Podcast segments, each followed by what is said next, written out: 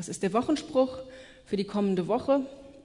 Und auch wenn ich nicht Jakob heiße und die meisten von euch nicht Jakob heißen, höre ich diese Worte an mich gerichtet.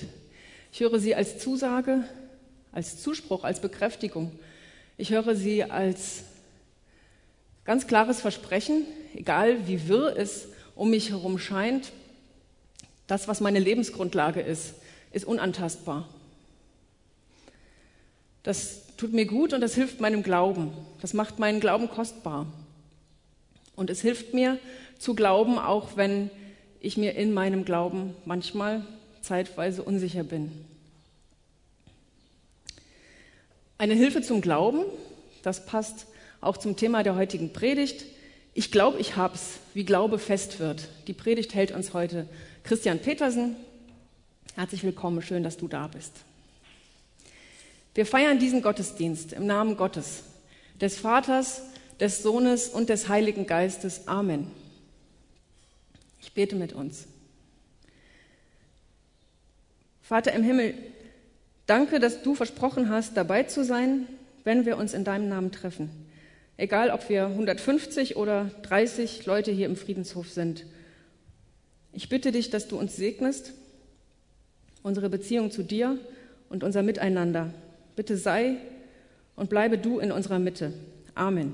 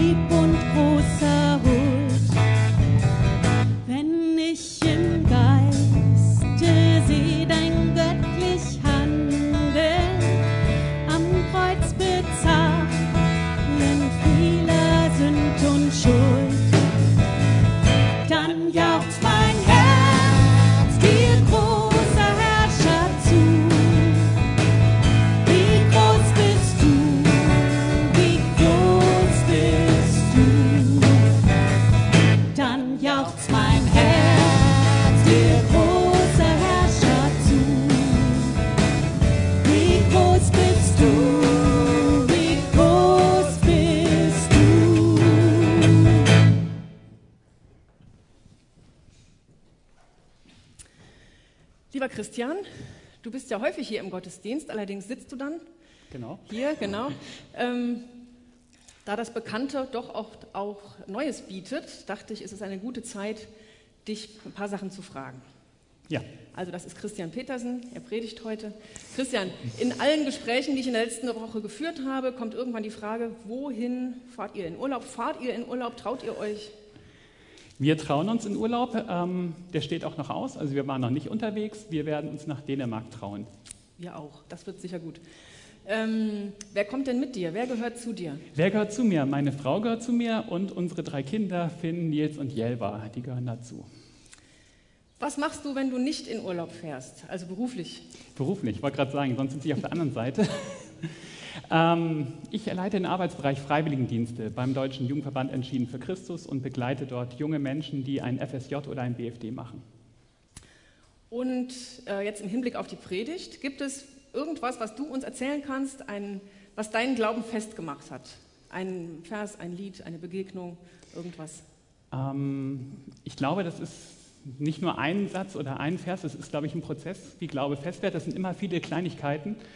Ähm, ein Vers, der mich so im letzten Jahr, also so viel begleitet hat, war aus Oceans, diese Zeile, Spirit lead me where my trust is without borders, let me walk upon the waters. Ähm, ist ja ein ziemlich herausfordernder Satz, ähm, der für mich auch immer so ein bisschen war, also so die Herausforderung, wo lasse ich mich von Gott eigentlich herausfordern? Und so das Gebet nicht, ich mache es schon, aber ich möchte es gerne mehr. Und so Sätze, äh, Liedzeilen oder so helfen mir dann auch, dass, mein, dass ich mich dann vielleicht dann auch mal irgendwann traue, wirklich Schritte zu gehen, die mir dann helfen, dass mein Glaube vielleicht auch ein Stück fester wird, weil ich merke, das ist nicht nur irgendwie eine Überzeugung, sondern etwas, was wirklich trägt. Dankeschön. Und zu dem Thema und zu dem Lied gibt es gleich in der Predigt noch ein bisschen mehr. Glaube wird auch fest dadurch, dass ich mir bewusst werde, was glaube ich eigentlich? Und es wird auch, der Glaube wird auch fest dadurch, dass ich das bekenne, was ich glaube. Und deswegen bekennen wir gemeinsam unseren christlichen Glauben und ich bitte euch dazu aufzustehen. Ich glaube an Gott, den Vater, den Allmächtigen, den Schöpfer des Himmels und der Erde und an Jesus Christus, seinen eingeborenen Sohn, unseren Herrn, empfangen durch den Heiligen Geist, geboren von der Jungfrau Maria, gelitten unter Pontius Pilatus, gekreuzigt, gestorben und begraben, hinabgestiegen in das Reich des Todes, am dritten Tage auferstanden von den Toten, auferfahren in den Himmel, er sitzt zur Rechten Gottes, des allmächtigen Vaters. Von dort wird er kommen, zu richten die Lebenden und die Toten. Ich glaube an den Heiligen Geist, die heilige christliche Kirche, Gemeinschaft der Heiligen, Vergebung der Sünden, Auferstehung der Toten und das ewige Leben. Amen.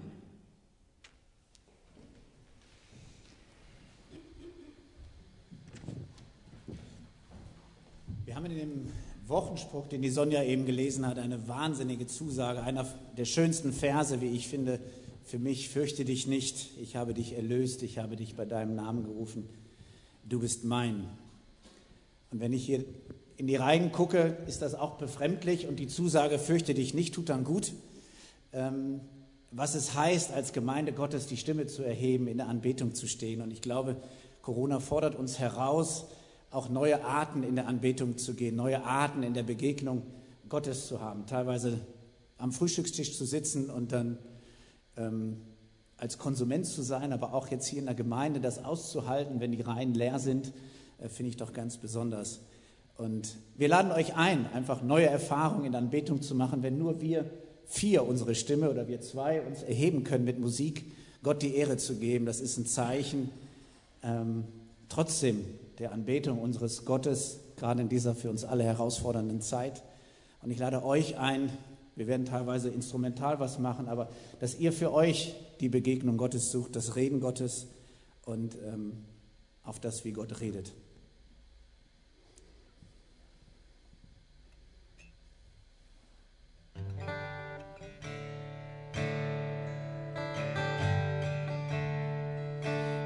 Christus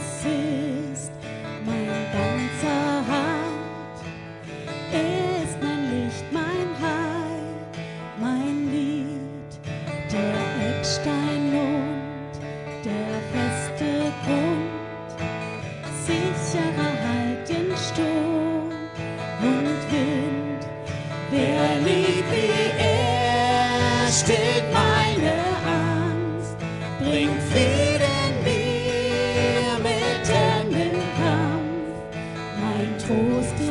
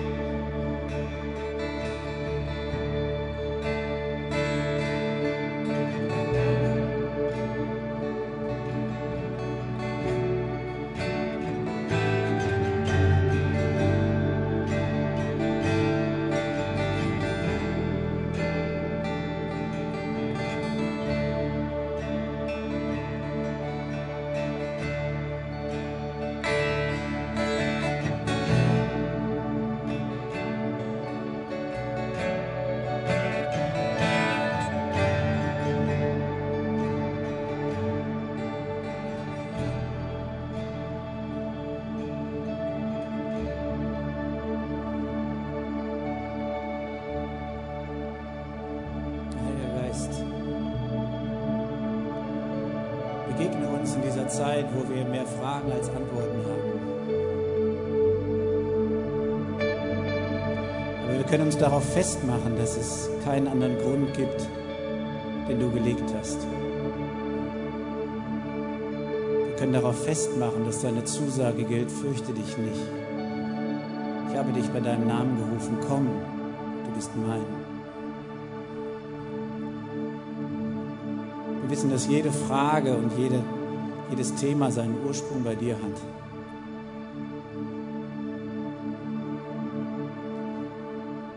Und da wird die Jahreslosung so lebendig, dass ich sage, ich glaube, hilf meinem Unglauben. Wir wollen daran festhalten, dass du bei uns bist. Wir wollen darauf festmachen, dass du unser Mittelpunkt bist. Wir werden neu herausgefordert und das ist gut. Das zu testen, worauf wir stehen. Dass es nicht einfach nur Tradition ist, sonntags in die Gemeinde zu kommen oder was anzumachen, sondern dass es lebendiger Glaube ist, der erfahrbar ist, der trägt und der nicht nur sonntags ist. Du bist der, der Mittelpunkt in unserem Leben.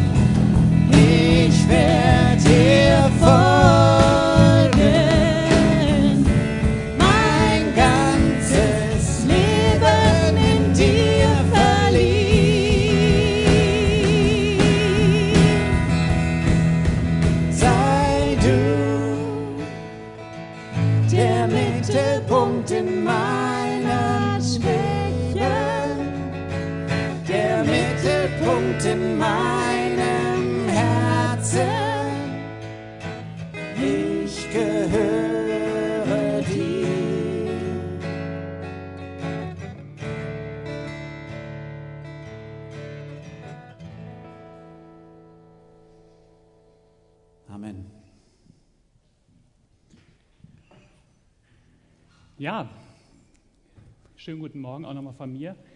Wir sind in der fünften Predigt zur Jahreslosung zum Thema Glauben. Und heute mit dem Unterthema Ich glaub's, ich hab's, wie Glauben fest wird. Ich muss sagen, das hat mich in meiner Vorbereitung schon, ziemlich herausgefordert.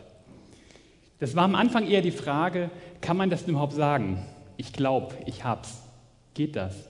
Kann ich so über meinen Glauben sprechen? Ohne jetzt vielleicht damit arrogant oder so rüberzukommen, zu sagen, ich glaube, ich hab's. Klammer auf, ihr vielleicht nicht.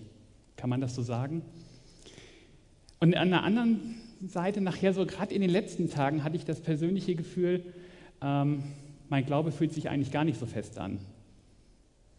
Wieso bin ich jetzt eigentlich berechtigt, darüber zu sprechen? Ich glaube, ich hab's. Für mich war und ist die Grundlage, dass ich nicht aufgrund meines eigenen Anspruchs über mich urteilen muss, sondern aus der Gewissheit, dass ich ein von Gott geliebtes Kind bin. Das nicht aufgrund von Leistung, sondern aufgrund von Gnade erwählt wurde. Diese Erwählung gründet sich daher in meinem Sein und nicht erst in meinem Tun. Und diese Erkenntnis war für mich auch die Basis, die mich jetzt relativ entspannt über das Thema fester Glauben nachdenken ließ. Denn es macht deutlich, dass nicht alles von mir abhängt, auch nicht mein fester Glaube. Wenn ich zum Thema fester Glaube in die Bibel gucke, merke ich schnell, dass es nicht das eine Kapitel zu dem Thema gibt. Wäre schön, wenn es irgendwo einen Brief geben würde, von Paulus vielleicht überschrieben, so bekommt man einen festen Glauben und dann hat man schön dargelegt drei Punkte. Das wäre super. Gibt es nicht. War vielleicht auch nicht Sinn und Zweck der ganzen Geschichte. Es gibt auch nicht der eine Predigt von Jesus, wo in drei Punkten das dargelegt wird, sondern vielmehr haben wir viele kleine Lebens- und Erfahrungsberichte von Menschen, die mit Gott unterwegs sind und unterwegs waren und die ihre Erfahrungen gemacht haben. Erfahrungen, die vom großen Glauben geprägt waren, aber Erfahrungen auch, die von mancher Niederlage und von weniger Glauben geprägt waren. Wenn man sogar mal sucht, die Kombination fester Glaube, wenn man das mal so beim Bible-Server oder so mal eingibt, stellt man fest, diese Wortkombination, also dieses Adjektiv mit Glauben in Verbindung, findet man eigentlich nur dreimal. Und dann auch nur, wenn man die richtige Übersetzung findet. Ansonsten sind es durchaus noch weniger Übersetzungen. Ich möchte uns die drei Stellen mal nennen. Das eine Mal ist die Stelle aus Markus 2, wo ein paar Freunde ihren kranken Kumpel über eine Liege durchs Dach reinlassen. Und Jesus dann sagt, die haben festen Glauben gehabt, bevor er dann das Heilungswunder schenkt. Das zweite Mal finden wir es auch in einer Jesusgeschichte beim Hauptmann äh, von Kapernaum, der seine Leute dorthin schicken lässt und darum bittet, dass seine Tochter wieder gesund wird. Und eine dritte Stelle, und die soll dann auch der Predigtext für heute sein, finden wir im Römerbrief. Dort spricht Paulus über verschiedene Dinge und unter anderem spricht er auch über Abraham und schreibt darüber, dass Abraham einen festen Glauben hatte. Deswegen möchte ich mit euch auch in diesen Text ein Stück weit reingucken und mal gucken, was wir anhand vielleicht bei dem Leben von Abraham an Spuren entdecken können, die uns vielleicht Anhaltspunkte gibt, wie Glaube fest werden kann und was vielleicht einen festen Glauben ausmacht. Ich lese uns aus dem Römerbrief Kapitel 4 die Verse 13 bis 22 nach der Basisbibel. Gott hat Abraham und seinen Nachkommen versprochen, dass sie die ganze Welt als Erbbesitz erhalten. Er gibt ihnen dieses Versprechen aber nicht, weil sie das Gesetz befolgen. Er gibt es ihnen, weil sie aufgrund ihres Glaubens als gerecht annimmt. Wenn diejenigen, die das Gesetz befolgen, die Erben wären, dann hätte der Glaube keine Bedeutung. Außerdem wäre dann das Versprechen Gottes hinfällig. Denn das Gesetz ruft unvermeidlich den Zorn Gottes hervor.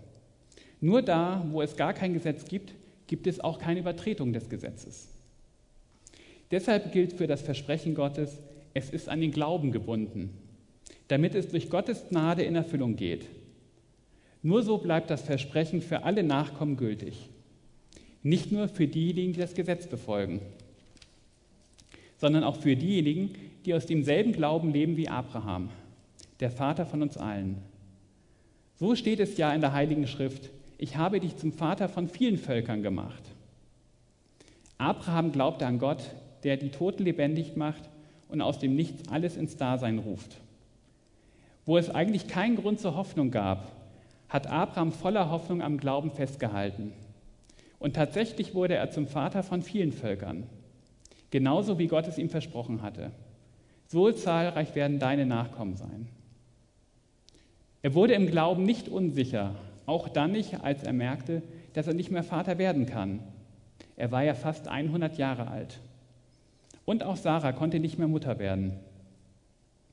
Aber er stellte das Versprechen Gottes nicht ungläubig in Frage. Im Gegenteil, sein Glaube wurde umso stärker, er gab Gott die Ehre und war fest überzeugt, was Gott versprochen hat, das kann er auch halten. Deshalb rechnete Gott Abraham seinen Glauben als Gerechtigkeit an.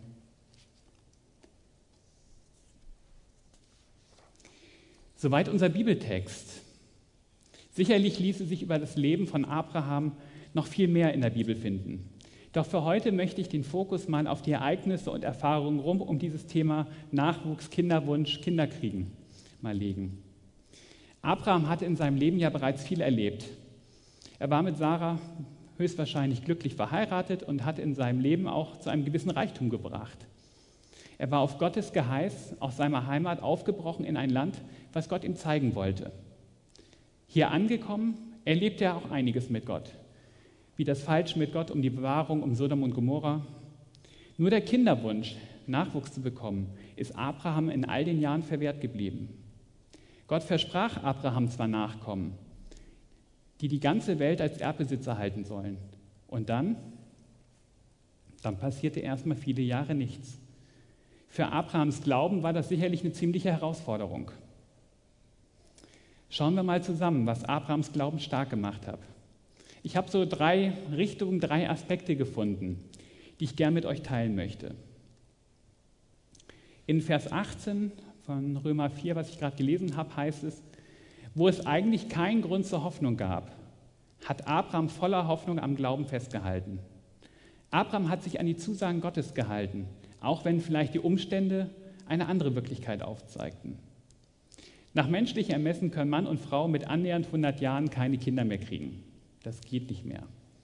Abraham hat trotzdem an Gottes Versprechen festgehalten. Und für mich stellt sich die Frage, welche Versprechen, welche Verheißung Gottes habe ich eigentlich für mein Leben empfangen? Was habe ich eigentlich schon so an Verheißungen, was habe ich an Zusagen Gottes bereits in mein Leben gesprochen bekommen? In der Bibel findet sich eine ganze Menge an Verheißungen Gottes, auch für mein Leben. Ich habe mal so ein paar exemplarisch rausgegriffen, angefangen vielleicht von, ich bin bei euch alle Tage bis an der Weltende, Matthäus 28, über vielleicht das geknickte Rohr, das dann nicht brechen wird, Jesaja 42, oder bis hin zu der Verheißung von Erbe und kind, Gotteskindschaft in Römer 8. Zu Beginn meiner Predigt habe ich das auch gerade schon erwähnt. Laut Internet ich habe mal so ein bisschen gegoogelt, gibt es alleine 750 Verheißungen Gottes im Neuen Testament. Und wenn davon nur ein Prozent für dich und für mich persönlich gelten würden, wären das schon mal acht Verheißungen über deinem Leben. Und ich glaube, es sind mehr als ein Prozent. So viele gute Dinge möchte Gott dir zusprechen. Und auf diese Zusagen Gottes zu bauen, ist, glaube ich, ein guter Grundstock. Weil Gott ist derjenige, der die Zusagen macht und nicht ich. Aber ich kann mich an diesen Zusagen festhalten. Als Jesus Petrus auffordert, die Netze nochmal auszuwerfen bei dem legendären Fischfang, antwortet Petrus in Matthäus 5, auf dein Wort hin will ich es nochmal tun. Aus dieser Aussage spricht ganz viel Vertrauen. Gott macht uns Verheißungen. Und wenn Jesus in Lukas 22 zu Petrus sagt, dass er dafür betet, dass dein Glaube, dass der Glaube nicht aufhört, dann dürfen wir uns auch darunter stellen. Dann dürfen wir das auch für uns in Anspruch nehmen, dass Jesus auch für dich und für mich, für unseren Glauben betet und dafür eintritt. Eine geniale Zusage, finde ich. Die spannendere Frage manchmal ist eher, kenne ich denn überhaupt diese Verheißung über meinem Leben? Gerade wenn mein Leben herausgefordert ist und scheinbar ich an so gar nichts mehr glauben kann, ist es gut, wenn ich ein Fundament habe, das mich trägt. Ich sollte mein Fundament gut kennen. Bibel lesen oder Bibel hören, aber auch Lieder können mir helfen, diese Wahrheiten Gottes immer wieder tief zu verinnerlichen. Vielleicht ist es dann in der Krise nur ein einziger Vers, auf den ich zurückgreifen kann. Aber ich glaube, ein so ein Vers, eine Zusage kann mich auch durch die tiefste Krise tragen. Wenn man versucht, das so ein bisschen zusammenzufassen, dann könnte man sagen, dieser Punkt ist so ein bisschen so die rationale oder verstandesmäßige Seite des Glaubens. Es geht vielleicht so ein bisschen um das, was ich in meinem Kopf vielleicht verinnerlicht habe und was ich abgespeichert habe. Das, was ich wirklich an Wahrheiten aufgenommen habe. Eine zweite Facette, ein zweiter Aspekt. Im Vers 20 heißt es, aber er stellte das Versprechen nicht ungläubig in Frage. Eine Verheißung zu wissen ist gut, aber danach zu handeln ist manchmal noch ein ganz anderes Paar Schuhe. Wenn ich von Gott etwas erkannt habe, sollte ich auch danach handeln. Dann sollte ich versuchen, das auch irgendwie umzusetzen. Und dabei geht es jetzt eigentlich nicht darum, dass ich meine, es geht um irgendeine Form von Werkgerechtigkeit, ich müsste jetzt was machen, damit Gott glücklich ist. Nein, es geht vielmehr darum, dass dieses Handeln eher aus einem kindlichen Vertrauen heraus da ist. Gott hat was Gutes für mich und ich möchte versuchen, das umzusetzen. Nur wenn ich diese Schritte wage, kann ich auch erfahren, ob das Versprechen Gottes gilt. Petrus musste das aus dem Boot aufs, Wasser steigen, um zu sehen, ob das Wasser wirklich trägt. Oder davor das Fischernetz wirklich auswerfen an einer anderen Stelle, um zu sehen, ob er wirklich Fisch fangen wird. Nur vom Überlegen her hätte er es nicht erfahren. Erst im Handeln wurde die Tragkraft der Worte Jesu jeweils deutlich. Und für Abraham bedeutet es loszusehen, um zu sehen, welches Land ihm Gott zeigen wollte. Nur vom Verweilen in Haram wäre es nicht möglich gewesen. Seine sieben packen, Sachen packen, mit allen Tieren, Knechten und so weiter, mehrere tausend Kilometer durch ein unbekanntes Land zu ziehen, ist nicht ohne. Aber Abraham hat es gewagt. Und mit Blick auf den Kinderwunsch bedeutet es abzuwarten und darauf zu vertrauen, dass Gott auch noch Nachwuchs schenken würde. Aus meinem Alltag kenne ich Situationen, in denen ich den Eindruck habe, dass ich dies oder jenes vielleicht tun sollte, dass Gott dies oder jenes von mir möchte. Und ich merke, in den meisten Situationen grübel ich so lange darüber nach, ob das jetzt wirklich von Gott ist oder nicht, dass die Situation am Ende schon wieder vorbei ist. Wenn ich den Schritt aber mal wage und gleich versuche, das umzusetzen, vielleicht so ein Gedanke, ruf mal den oder jenen mal an oder so, das kenne ich von mir ganz gut, ähm, und dann wirklich zum Hörer greife, merke ich, dass Gott da irgendwie was vorbereitet hat. Dass es jetzt wirklich geführt und geschenkt war, dass ein Impuls vom Heiligen Geist war. Und ich merke, die Situation ist wunderbar vorbereitet. Gerade wenn mein Glaube herausgefordert ist, braucht es manchmal noch mal mehr Mut, um Schritte zu wagen. Da möchte ich euch ermutigen, diese Glaubenswagnisse vielleicht schon in ruhigen Zeiten immer wieder einzuüben, um euer Glaubensfundament dadurch zu stärken neben dem Wissen um Glaubensinhalte braucht es halt immer auch wieder die Glaubenserfahrung, damit die Wahrheit noch stärker Fuß fassen können. Manchmal schenkt Gott daher auch kleine oder große Wunder. Nicht, weil er es braucht, aber weil unser Glaube dadurch gestärkt wird und wir es manchmal brauchen, damit unser Glaube wirklich fester wird. Man könnte so ein bisschen sagen, diese zweite Facette eines festen Glaubens ist so ein bisschen die experimentelle oder vielleicht erfahrungsorientierte Seite. Mein Handeln aufgrund von Gottes Verheißung und Zusagen. Eine dritte Facette ist mir noch in der Abraham-Geschichte begegnet. Allerdings erwähnt Paulus sie nicht im Römerbrief. Daher greife ich auf den Bericht aus dem ersten Buch Mose zurück. Im Kapitel 18 heißt es dort, dass Abraham Besuch bekommt von drei Männern. Sie essen zusammen und Gott erneuert und konkretisiert die Zusage nach Nachwuchs, nach einem Kind für Abraham.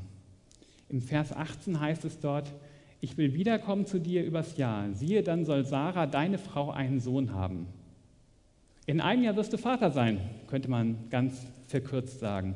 So sagt es Gott hier Abraham.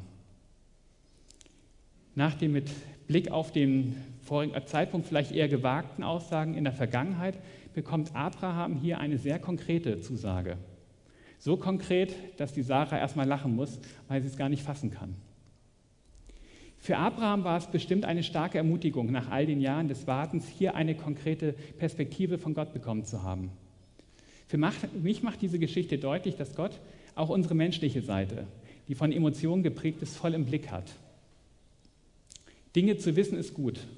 Die Bereitschaft zu handeln ist super, aber ganz häufig fehlt uns der Mut. Dann brauchen wir Ermutigung. Wir brauchen Zuspruch. Und Zuspruch, das wisst ihr vielleicht selber, das kann man sich selber ganz schwer sagen. Da braucht man jemanden, der von außen einem den Zuspruch zuspricht. Und in dem Fall waren es die drei Männer, die Abraham das zugesprochen haben, aber es können natürlich auch Glaubensgeschwister sein, jetzt und hier, die einem immer wieder auch ermutigen, die einem Dinge zusprechen. Aber es kann auch durch Lieder, durch Predigten, ja, durch den Heiligen Geist einfach sein, dass Gott mir nochmal Ermutigung schenkt, dass Gott mir nochmal Dinge zuspricht. So kann Zuversicht wachsen, wo vorher Angst regierte und Hoffnung, wo Perspektivlosigkeit war. Und das Geniale ist, dass Gott sogar selbst uns durch seinen Heiligen Geist Tröster und Ermutiger ist. Selbst da, wo keine Menschen um uns sind, kann Gott uns durch den Heiligen Geist ermutigen. In Römer 8 lesen wir, dass Gottes Geist unserem Geist bestätigt, dass wir Gottes Kinder sind. Nur so lässt sich vielleicht erklären, wie Paulus und Silas im Gefängnis Gott loben konnten. Wenn ich Gott lobe, mache ich mir bewusst zum Beispiel, wie groß Gott ist, wie mächtig und wie sehr er uns liebt. Und das kann nochmal meinen Glauben nochmal stärker machen und fester machen. Deswegen ist gut, dass wir Gott loben, auch in Corona-Zeiten. Diese dritte Facette eines festen Glaubens könnte man so als die emotionale oder vielleicht auch so die soziale Ebene bezeichnen. Wobei man sagen muss, eigentlich greifen alle Facetten zusammen. Eigentlich gehört alles drei zusammen. Wir sind als Menschen ganzheitlich und auch unser Glaube sollte es sein. Daher sind Wissen, Handeln und Fühlen auch nicht einzeln zu sehen, sondern es gehört zusammen, auch wenn ich es jetzt gerade in der Predigt mal so ein bisschen auseinandergedröselt habe. Alles drei greift ineinander. Hier könnte man vielleicht ganz gut Amen sagen. Aber dem aufmerksamen Zuhörer ist bereits aufgefallen, dass ich eine kleine Episode aus der Abraham-Geschichte zum Thema Nachwuchs unterschlagen habe. Richtig, da war doch noch was mit der Sklavin Hagar und mit Ismael. Insbesondere Sarah hatte an einem gewissen Punkt keine Geduld mehr, auf das Eintreffen der Verheißung Gottes zu warten und wollte dem ganzen Thema ein bisschen nachhelfen, könnte man sagen. Nach den damaligen Geflogenheiten wäre das kein Problem gewesen. Wenn Sarah, Abraham mit der Sklavin ein Kind gezeugt hätte und Sarah es dann als ihr eigenes angenommen hätte. Rechtlich alles in Ordnung, aber hat natürlich so ein bisschen die Verheißung dann ad absurdum geführt. Von Hagar als Mittel zum Zweck war da nicht die Rede. Und ich möchte Abrahams Handeln an dieser Stelle auch nicht weiter bewerten. Tröstlich finde ich jedoch, dass Gott weiter zu seinen Verheißungen steht und Abraham und Sarah mit Isaak tatsächlich einen eigenen Sohn geschenkt hat. Und trotz dieser Geschichte des Scheiterns und des Unglaubens zählt Abraham nach wie vor zu den Vorbildern des Glaubens. Und Paulus rühmt sogar seinen festen Glauben. Für mich bedeutet das, dass ich auch scheitern darf. Gott lässt mich nicht links liegen. Einen festen Glauben zu haben bedeutet daher nicht, dass es keine Zweifel gibt und dass ich nicht scheitern werde oder Scheitern ausgeschlossen ist. Es bedeutet vielmehr, dass ich mich immer wieder auf den berufe, der größer ist als alle meine Zweifel und all mein Scheitern, nämlich Gott selbst. Und wenn ich nun also sage, ich glaube, ich hab's, meine ich eigentlich vielmehr, ich glaube, er hat mich. Amen.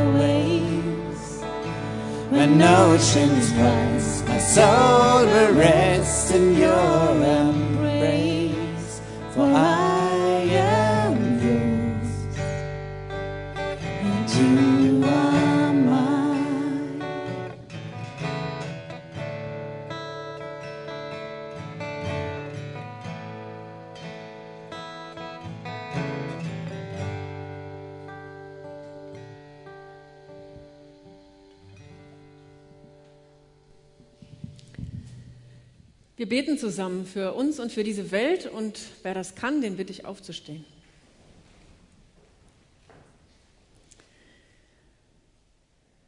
Vater, ich danke dir dafür, dass wir Vorbilder im Glauben haben.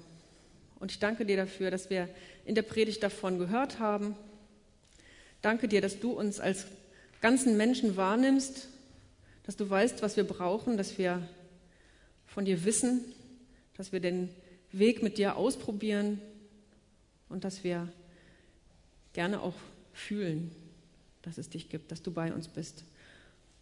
Ich danke dir, dass du auch dabei bist, wenn wir scheitern. Und ich danke dir, dass du uns hast, dass du uns bei unserem Namen gerufen hast und für uns da bist. Ich danke dir für die Zeit, die du uns schenkst. Und ich bitte dich, dass wir jeden Tag, den wir leben, als ein Privileg aus deiner Hand nehmen und unser Leben als dein Geschenk zu sehen und von dir begreifen. Ich danke dir für die freie Zeit, die viele von uns jetzt in der Sommerzeit haben dürfen oder schon hatten. Und ich bitte dich, dass wir aufleben, auftanken, uns freuen können und andere erfreuen. Ich bitte dich für Beziehungen, die anders als sonst man so nah zusammen ist, auf dem Prüfstand sind. Ich bitte dich für Freunde, Partner, Familien, die zusammen unterwegs sind. Und bitte dich, schenk verbindende Momente und Vertrauen und Offenheit füreinander.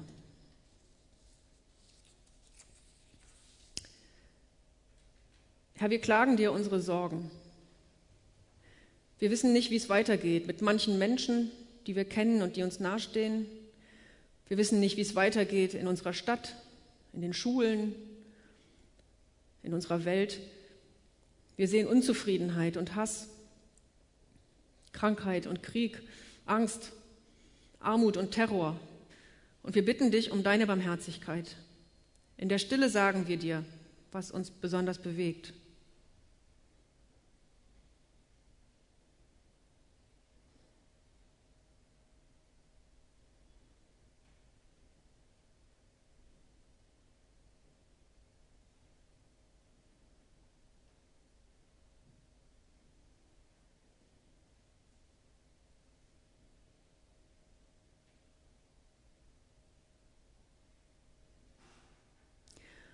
Und gemeinsam beten wir, Vater unser im Himmel, geheiligt werde dein Name, dein Reich komme, dein Wille geschehe, wie im Himmel, so auf Erden. Unser tägliches Brot gib uns heute und vergib uns unsere Schuld, wie auch wir vergeben unseren Schuldigern. Und führe uns nicht in Versuchung, sondern erlöse uns von dem Bösen denn dein ist das Reich und die Kraft und die Herrlichkeit in Ewigkeit. Amen.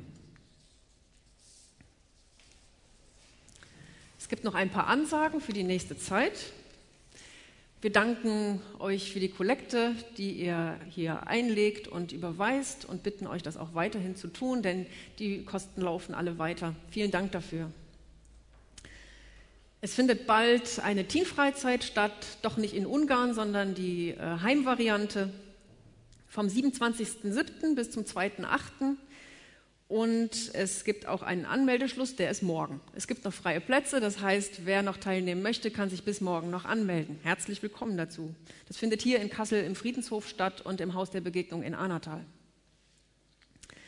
Wer das alles gerne schriftlich hätte zum Nachlesen und das noch nicht bekommen hat, kann sich anmelden für die Gemeinde Leben Rundmail unter der ähm, E-Mail-Adresse info@friedenshof.de und bekommt dann aktuell wöchentlich Informationen zum Gemeindeleben. Nächsten Sonntag haben wir wieder um 10 Uhr hier Gottesdienst. Die Michelle Kutscher wird predigen und dann zu dem Thema, ich glaube, da geht was, wie ein kleiner Glaube Berge versetzt, der letzte Teil der Predigtreihe. Wir werden gleich ein Lied singen und den Segen zugesprochen bekommen. Und ich sage euch vorher noch mal ganz kurz was dazu, wie es danach weitergeht. Ich bitte euch, mit euren Masken dann relativ schnell rauszugehen, euch gerne weiter zu unterhalten, aber gerne draußen. Vielen Dank dafür.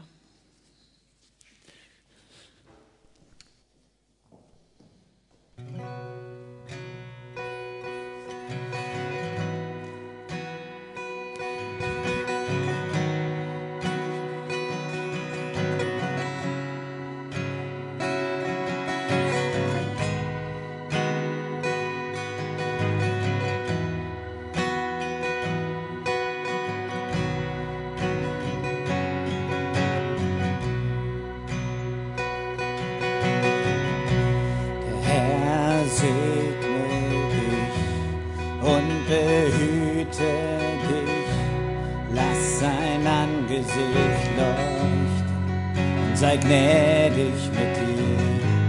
Sein Angesicht sei dir zugewandt, Friede mit dir. Herr, segne dich und behüte dich